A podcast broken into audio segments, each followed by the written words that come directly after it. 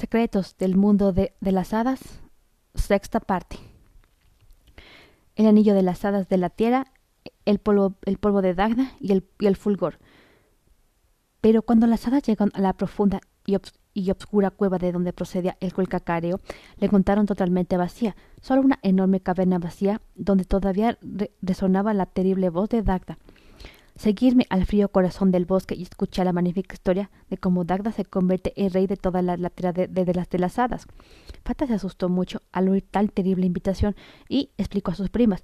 Si Dagda cuenta una historia salpicada con el polvo mágico de Mab, podrá convertirse en rey de, de toda la tierra. Las hadas volaron con rapidez de vuelta por encima de los embelesados gnomos y elfos que habían arrojado sus herramientas y salían de la mina hacia el frío corazón del bosque. Resplandor se detuvo un momento para tomar una pizca del brillante oro blanco. No hay tiempo para esto.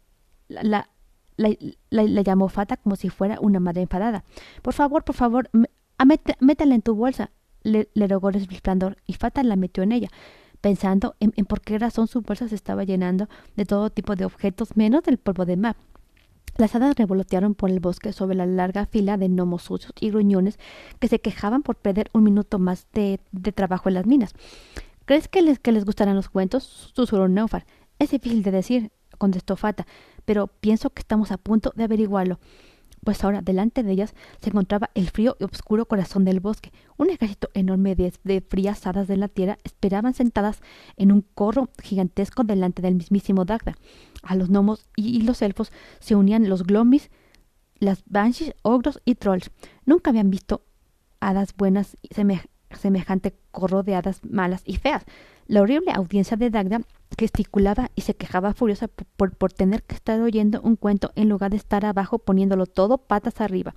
Mientras tanto, Dagda, el, terrible rey del suelo, se limpiaba los, los restos de comida entre sus careados dientes y se despiojaba la cabeza de, de pelo, de pelo ralo y, tocaba el arpa de, una forma horrible.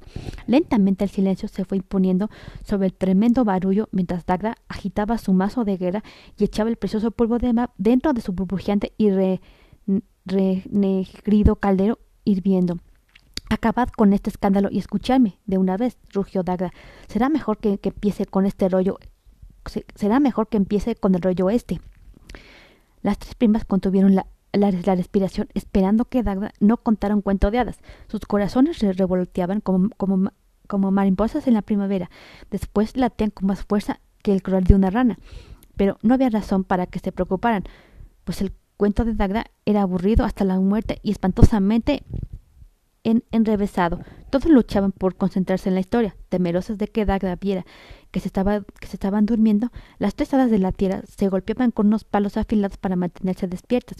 Dagda había pensado que con su historia mezclada con el polvo de Mab, las hadas buenas se unirían al corro, pero ninguna se, hallaba presente, salvo las hadas elementales y, claro está, las hadas de, la tierra, que no habían faltado solo por el miedo que le tenían a Dagda.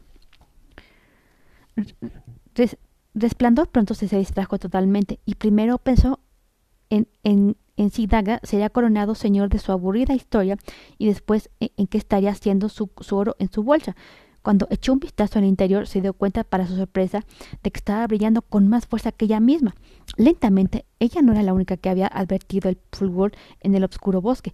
Mientras Dagda seguía hablando monotóneamente, dirigió sus mortíferos ojos hacia las tres hadas, escondidas eh, y a la bolsa fulgurante y bramó. Hay hadas buenas aquí, venid más cerca, pequeñitas, os oiréis el, el cuento.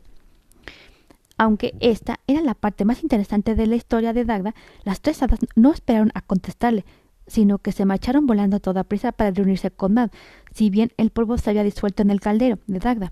Ellas al menos lo, lo, lo, lo habían encontrado, unas pocas y sonolientas hadas de la tierra que todavía no estaban dormidas del todo, intentaron perseguir a las tres amigas que no tardaron en perderse de vista en la espesura del, del bosque. Próximamente, séptima parte.